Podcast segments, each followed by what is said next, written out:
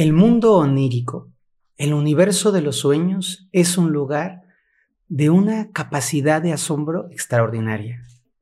Los sueños nos cautivan, nos interesan, nos inquietan.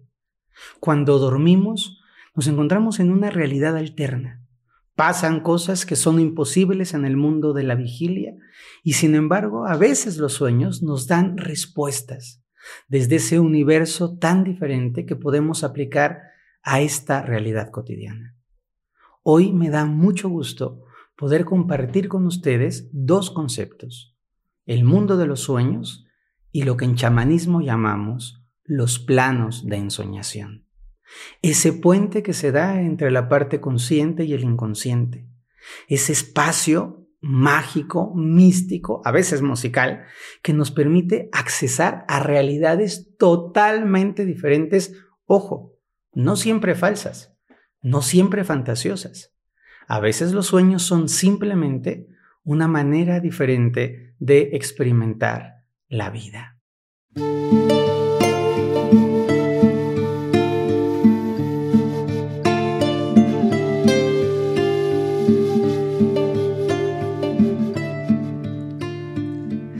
Empezamos primero agradeciéndoles, porque este podcast es un sueño para nosotros, un sueño que se ha manifestado, que está realizado y que gracias a ustedes sigue creciendo.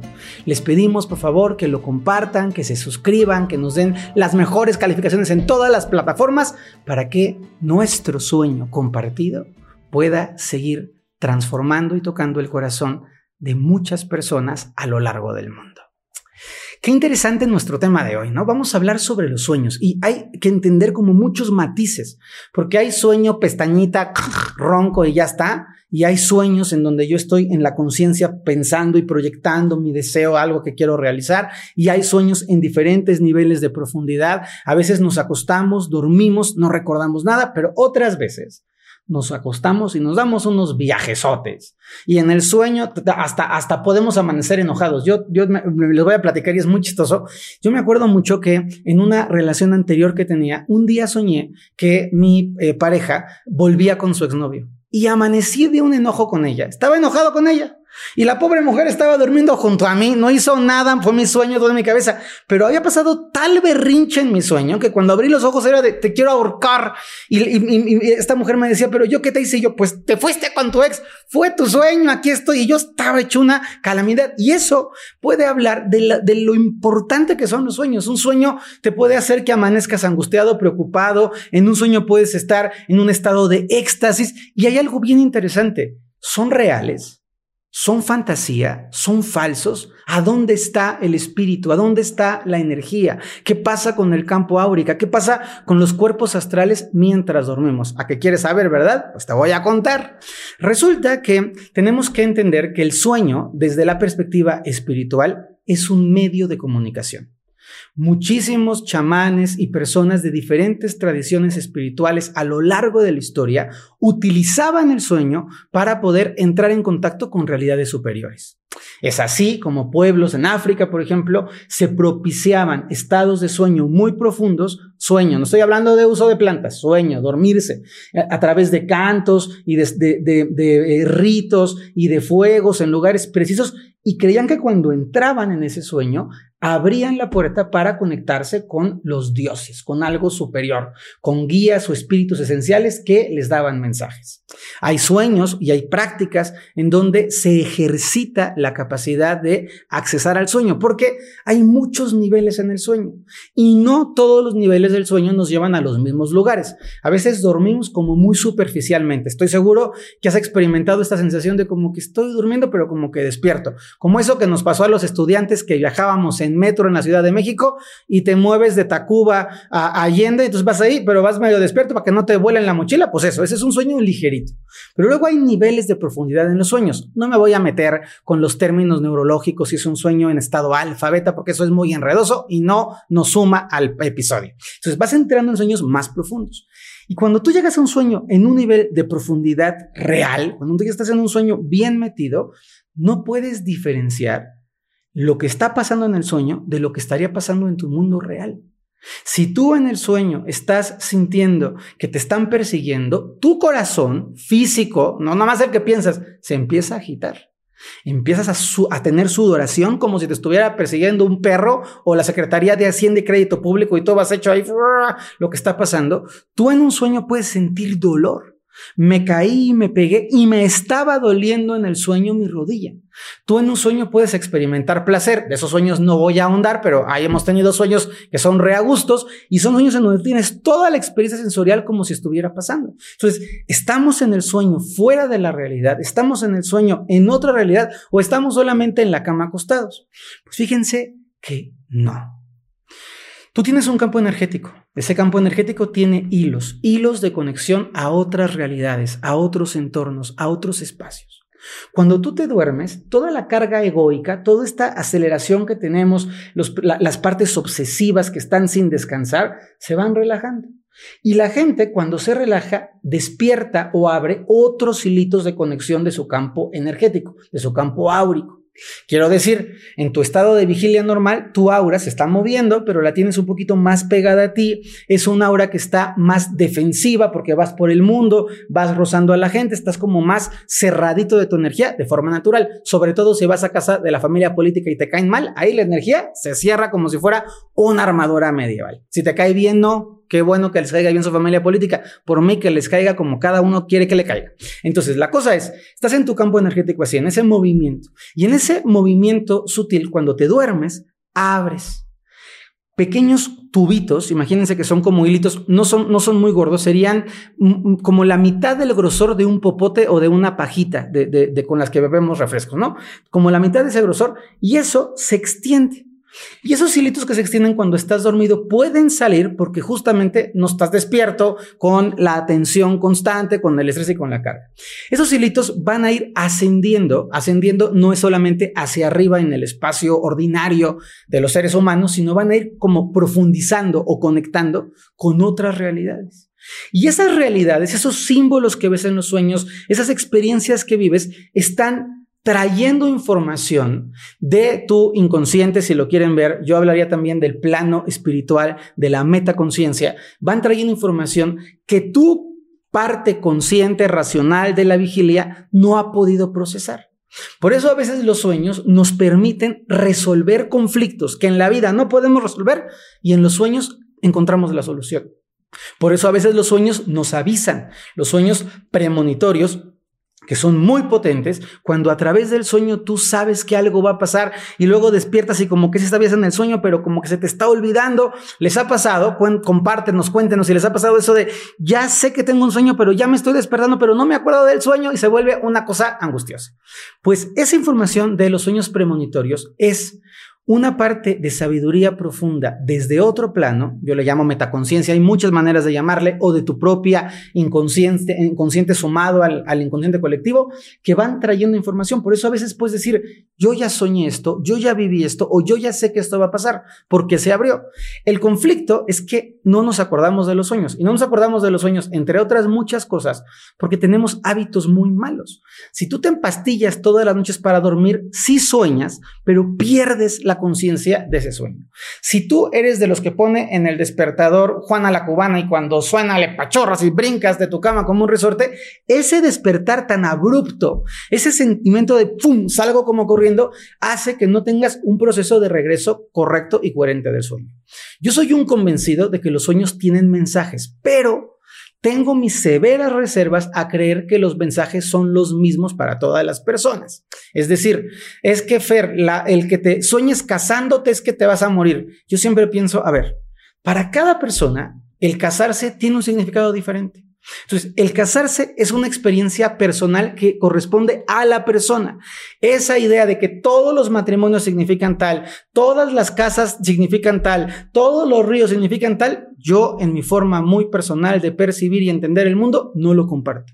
Creo que tendrías que preguntarte más bien, ¿qué significa para mí ese perro que me estaba persiguiendo, me gustan los perros, no me, en la vigilia, en la conciencia, me gustan, no me gustan, tengo una experiencia traumática, me mordió un perro, amo a los perros y me dedico a proteger y a rescatar perros, porque eso te va a dar información.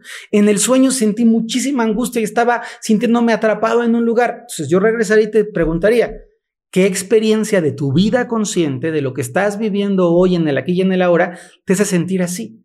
¿Qué está, qué está pasando a tu alrededor que se parece o se asemeja a ese mensaje o esa experiencia que el sueño te está dando? Y es bien importante que lo podamos aprender a revisar. Una recomendación que yo hago a mis alumnos, he enseñado algunas veces algunos este, pequeños eh, directrices sobre los sueños, es que lleven una agenda de sueños. Esto es algo bien útil, que tú te acostumbras a tener en tu mesita de al lado donde tú te despiertas un cuadernito y que vayas registrando todos los días tus sueños, porque a veces los sueños nos están preparando para ciclos o para procesos de los cuales no somos conscientes. A veces en el sueño, si tú le echaras una revisada dices, mira, esto que me pasó en el sueño ya está reflejándose en la realidad, o esta experiencia que yo toqué a través de, este, de este sueño profundo me dio una respuesta para esto que estoy necesitando, pero no lo sé conectar porque no tengo mi diario de sueños. También es importante que recordemos que en el plano espiritual funcionan leyes de atemporalidad. Y que a veces en los sueños nos pasa, y yo sé que es como de chispas, a veces en los sueños nos pasa que el sueño nos da la respuesta de un problema que todavía no aparece en el consciente, porque es cómo me llegó primero la respuesta que la pregunta. Pues porque en el universo, en el plano superior, en la energía sutil, la temporalidad es quien rige y no hay una linealidad en donde primero pasa A y luego B y luego C y luego D. Hay un manejo del tiempo mucho más cíclico, en espiral, un tiempo que se, que se maneja bajo otras reglas y principios. En los sueños, entonces, yo, yo les diría, primero, habitúense a escribir sus sueños. Segundo, si tienen alguna pregunta, alguna cosa que les esté inquietando, cuando se vayan a dormir, tengan la, la, capacidad de poder decir, esta noche le pido a mi inconsciente, a la sabiduría superior, a los seres del cielo, a la, a la medicina superior, que me dé la respuesta o un consejo sobre este tema. Y duérmete. Y a veces va a ocurrir. Yo me atrevería a decir que cuanto más lo ejercitamos, más pasa, porque los sueños nos están hablando. Ahora, ¿qué otra cosa pasa? Que los sueños no hablan en un inglés británico, ni en un chinito mandarín, ni en un este, mexicano de Ciudad Neza. No, los sueños hablan en el lenguaje del universo, que son los símbolos. a veces el sueño no te va a decir, la respuesta de tu examen de matemáticas es Pipo radio al cuadrado. Pues no, a lo mejor el sueño te va a decir o te va a mostrar una columna.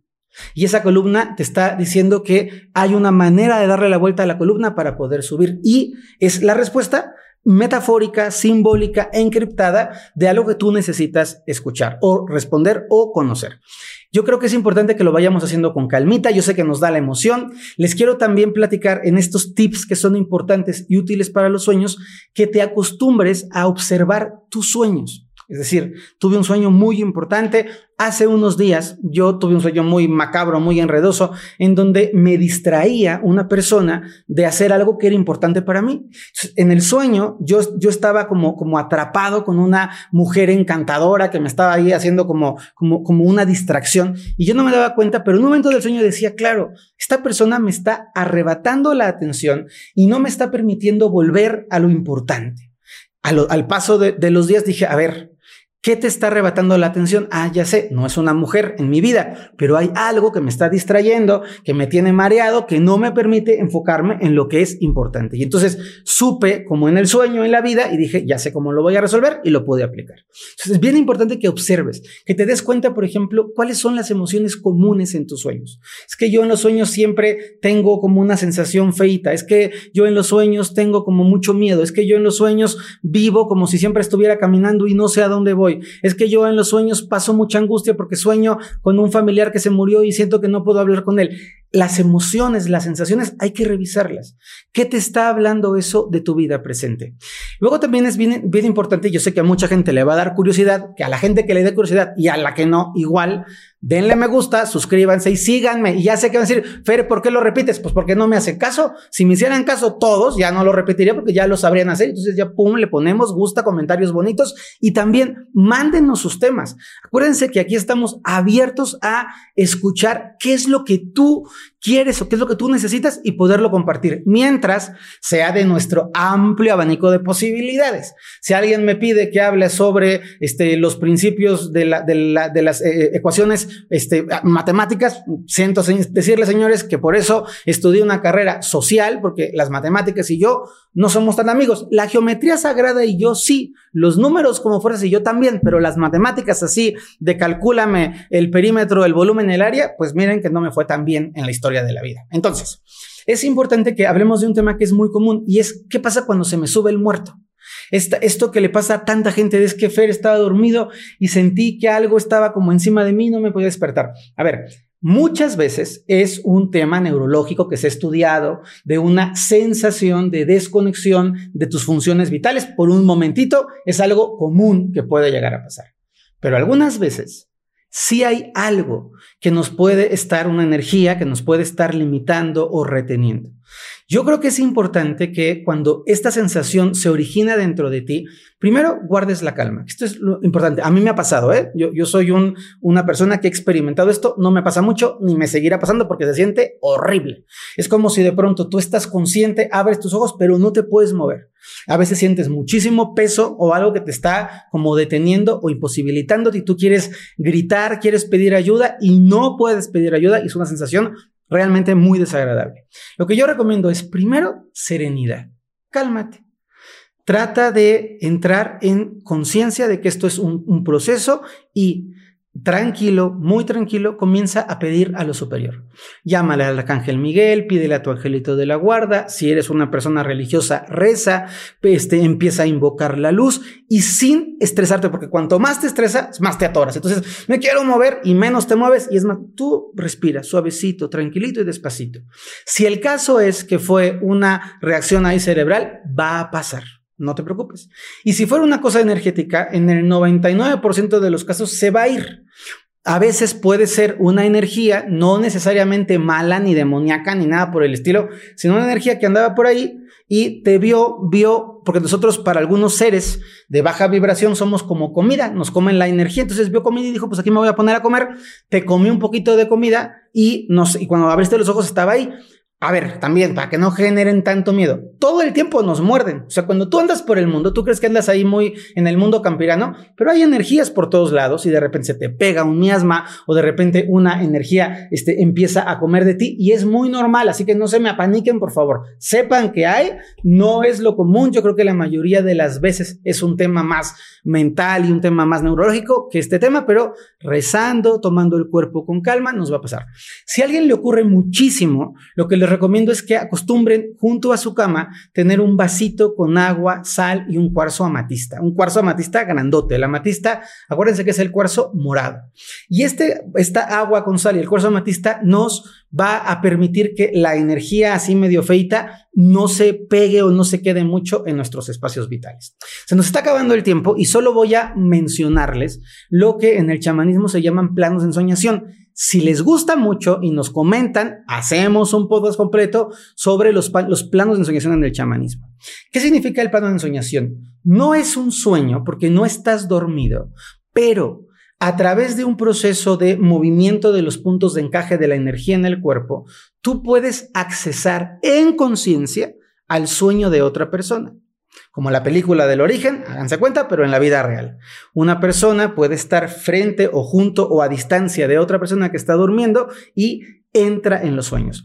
Ojo, no es que entre en los sueños para decirle, dame el número de la lotería, este, pon tu tarjeta de crédito a mi nombre, pásame el NIP. Estas cosas no, para eso no se ocupa la ensoñación.